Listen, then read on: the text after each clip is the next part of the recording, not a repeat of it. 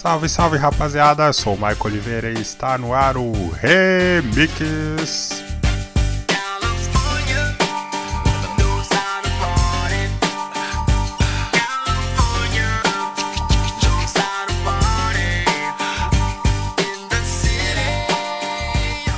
Bem, o Remix, novidade aqui no Papo de Calçada. Você me pergunta o que seria o Remix, eu te respondo que ele é um offcast sem o texto, com áudio, porque algumas coisas são mais fáceis de explicar com áudio do que com texto. Nós conseguimos expressar de uma maneira mais clara o nosso pensamento. E ele seria também um papo de calçada, só que com um tempo mais reduzido.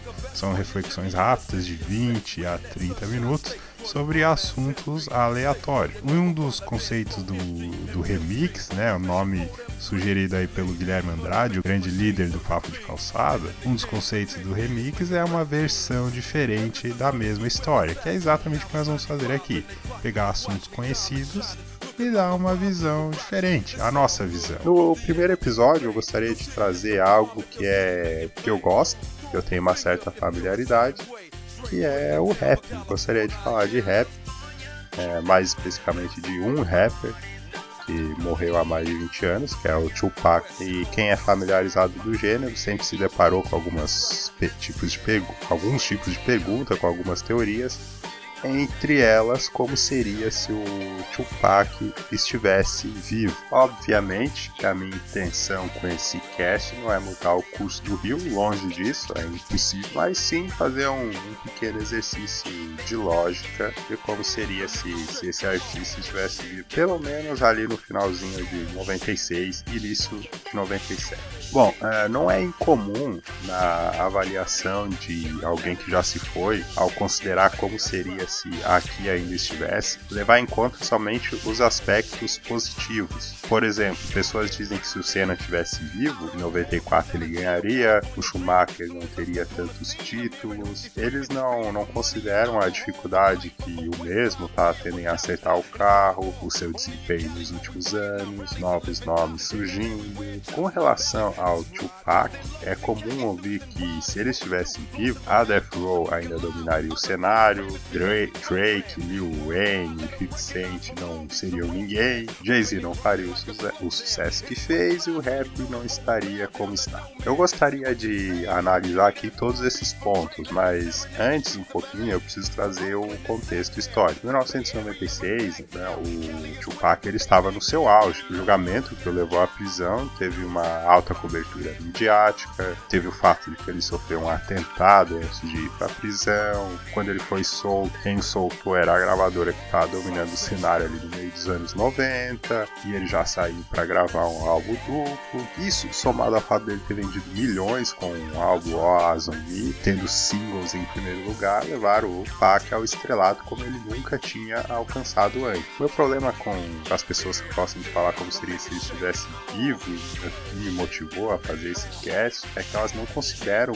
como estava a vida dele um pouquinho antes dele morrer, né? Elas simplesmente pegam ele no auge e transportam para a época que elas gostam de comparar. Como por exemplo, eu tô em 2010 ou 2014, eu pego ele lá em 96 e transporto para 2010 ou 2014. Elas transportam para o ano corrente como se durante esse tempo nada pudesse acontecer, né? Ele sempre, a vida inteira, passaria no auge. Primeiro, a gravadora, né, a Death Row, ela dominou o cenário ali no começo dos anos 90. Em 96 mesmo, o grande produtor da gravadora, que é o Dr. G, ele saiu. E ainda por cima produziu um som com o rapper da Coast, que era o Nazir Jones, né, o Nas. Fatal,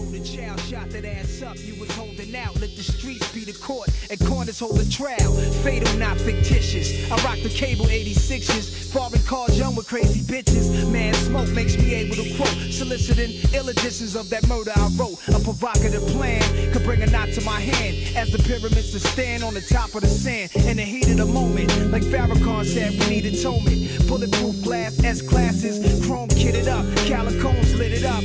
I didn't get touched, checking my nuts. I stood up and lit it Dutch. Clutching cats, quick to bust. But knowing how these niggas tattle. I sneak move, get the one shot without the gun battle. So when you run the lead travels, I come through as taboo. 96 ways made the clap.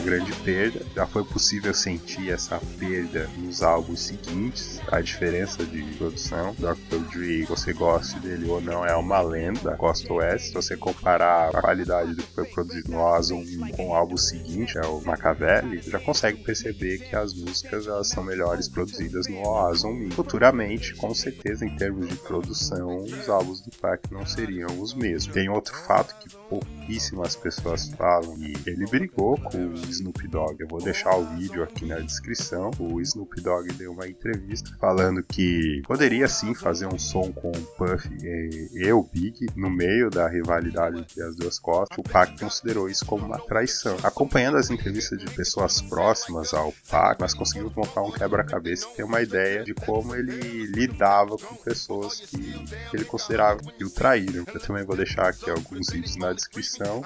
Pergunta que fica, né? Qual seria o futuro do Snoopy e dessa treta entre dois grandes artistas da Death Row? Será que a sede de, de vingança do Pac faria mais uma, uma baixa nessa gravadora? Será que essa gravadora, o fim dela começaria de dentro para fora e o Snoopy saindo? Será que o, outros nomes como Dog Pound, o Nate Dog, eles sairiam também? Nos textos que nós encontramos sobre os últimos sete dias do Pac, existem relatos de discussões com o próprio Shane Knight. Isso teria sido inclusive o motivo que fez com que eles ficassem sozinhos no carro a caminho do clube 662 em Las Vegas, onde eles foram alvo do atentado orquestrado pelo Orlando Anderson. É, e antes que você me pergunte, sim, é nessa tese que eu acredito. E também vou deixar um vídeo aí na descrição mostrando por que eu acredito que foi o Orlando Anderson que tirou a vida do Pac. O futuro dessa gravadora pós-viagem a Vegas é algo completamente inimaginável, né? E isso com certeza interfere na, no trabalho do artista, porque você perde o seu melhor produtor, você arruma briga com um outro artista e de repente você discute com o dono da gravadora. Já tinha expulsado membros do seu grupo anteriormente, né? A pergunta fica é como que ele iria administrar a carreira diante de problemas internos, de problemas externos, né? Como que ele ia se sobressair isso? Que ele ia conseguir manter a qualidade dos seus trabalhos? O Machiavelli, ele gravou antes de ter os problemas ali com o Snoop. Como ficaria depois? Até que ponto ele ia querer levar discussão entre costa oeste e costa leste e discussões internas? De qualquer forma, vamos considerar que, que tudo continuou no mesmo nível, não tiveram grandes perdas, que eles passaram ali por 96, etc.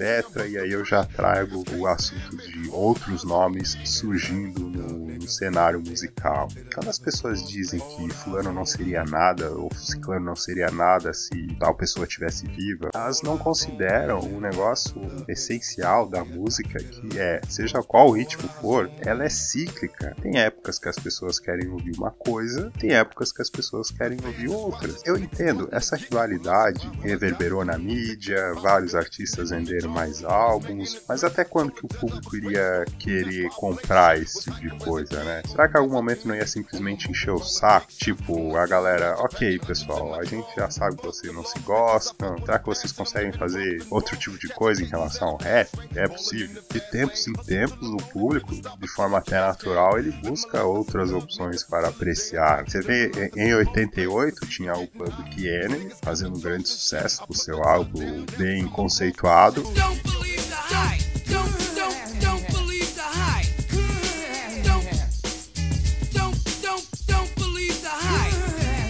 Yes! Was the start of my last jam. So here it is again, another death jam. But since I gave you all a little something that I knew you lacked, they still consider me a new jack. All the critics you can hang on my hold the rope, but they hope to the Pope and pray it ain't dope.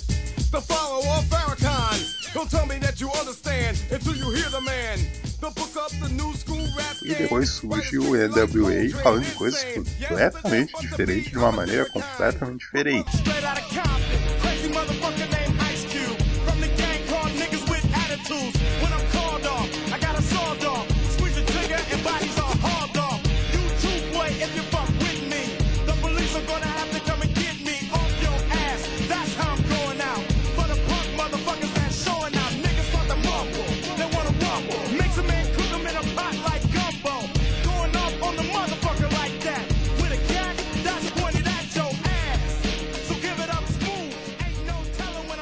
Ali nos anos 90 teve o de funk, né? Começando nos 90 com Dr. Dre, com Dog, com Da Dog Pound. E depois lá vai o Notorious B.I.G. e coloca isso de novo no, no jogo. It was all a dream. I used to read Word Up magazine. Salt and pepper and heavy D up in the limousine. Hanging pictures on my wall. Every Saturday, rap attack Mr. Magic Molly Mall. I let my tape rock till my tape pop. Smoking weed and bamboo, sipping on private stock. Way back when I had the red and black lumberjack with the hat to match. Remember rapping Duke? The hard, the hard. You never thought that hip hop would take it this far. Now I'm in the limelight cause I rhyme tight. Time to get paid, blow up like the world's trade. Born sinner, the opposite of a winner. Remember when I used to eat sardines for dinner? Peace to Ron G, Brucey B, Kid Capri. Funk Master Flex, Love Bug, Star Ski. I'm blowing up like you thought I would. Call a crib, same number, same hood. It's all good. Uh. And if you don't know, now you know, nigga.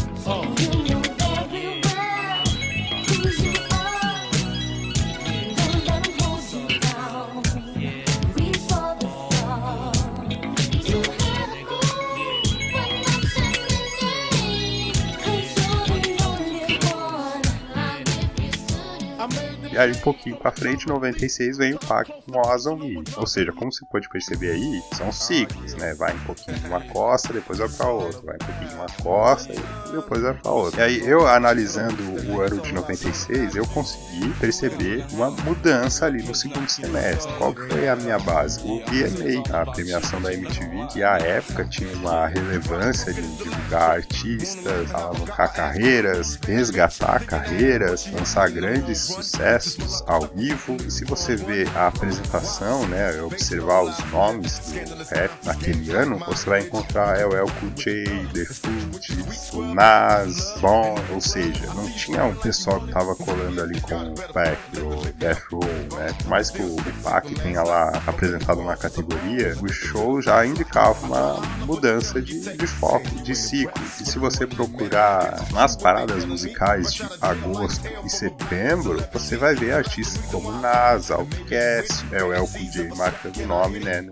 no charts, nas paradas musicais. Ou seja, naquela época mesmo já estava mudando o, ciclo, né? Então o Pac não ia ficar para sempre ali com, no auge, né? Então não dá para tu afirmar que ah, o Jay-Z não seria nada porque a gente não sabe que o público iria comprar ali por setembro de 96. O fato dele ter morrido mudou todo o cenário. Outra coisa, não é fácil se manter relevante junto ao público, né? Será que ele ia conseguir se manter por tantos anos relevante a ponto de não dar chance para outras pessoas surgirem? Não existe precedente na música que isso aconteceu, né? Por mais que os caras tenham sido lendas, eles não têm poder de. Eles não são donos do rap, não são eles que determinam o que pode e o que não pode ouvir. E as letras, né, que é uma grande reclamação, né? As pessoas falam, ah, mas depois que eles morreram, as letras caíram muito, essa música de festa e sexista, etc. Nos nos anos 90 tinham músicas sexistas, tão sexistas quanto as lançadas nos anos 2000, inclusive do próprio Pac.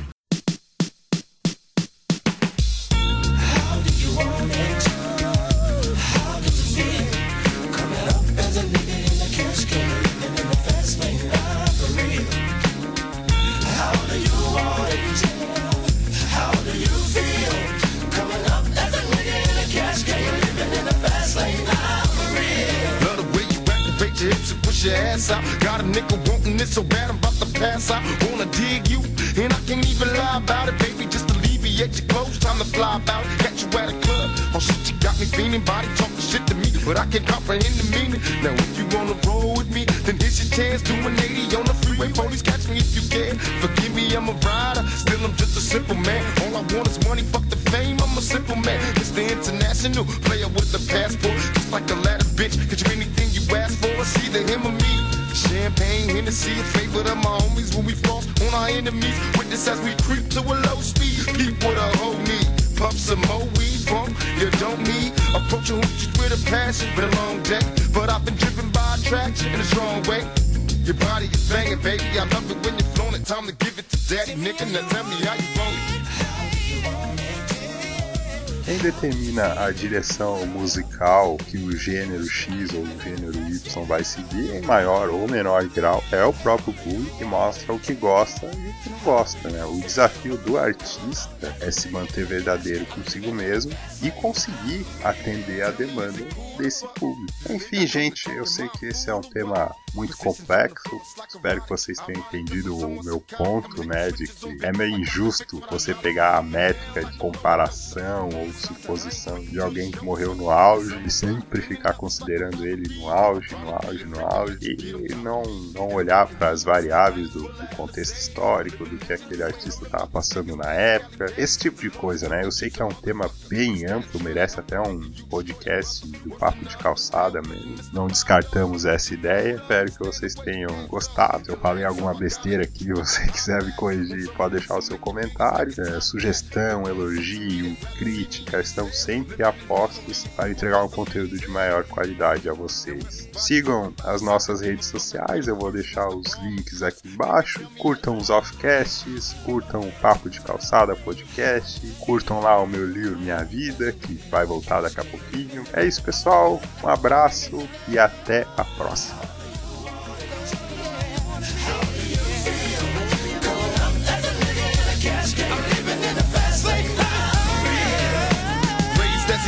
Tell the truth, I got the scoop on how to get a bulletproof. Because shots from the roof before I was a teenager. Mobile phone, sky page, game rules. I'm living major. My adversaries is looking rugged. They paranoid and treat brother. One of us gonna see the cemetery. My only hope is survive. If I was to stay alive, getting high, see the demons in my eyes. Before I die, I wanna live my life in wrong. Make a couple million, and then I'm chilling, fading more. These taxes got me crossed up, and people trying to sue. Media is in my business, and they acting like they know me. But I'ma mash out and peel out. I'm with